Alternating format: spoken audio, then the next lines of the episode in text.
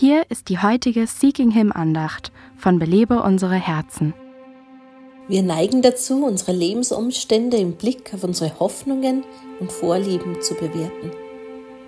Wenn Probleme aufkommen, eilen wir zu Gott, aber nicht um seine Sicht der Dinge kennenzulernen, sondern um ihn zu bitten, die Not abzuwenden. Arthur Matthews diente als Missionar in China, als die Kommunisten die Macht übernahmen.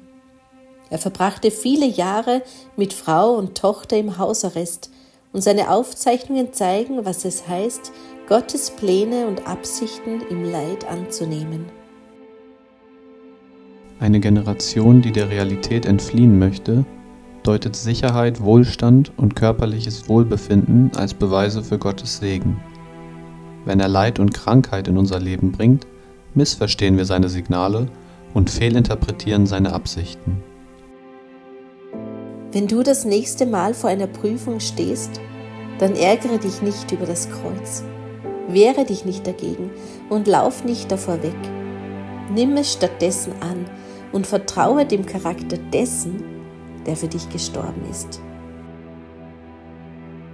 Belebe unsere Herzen ruft Frauen zu Freiheit, Fülle und Frucht in Christus. Weitere Informationen auf belebeunsereherzen.com.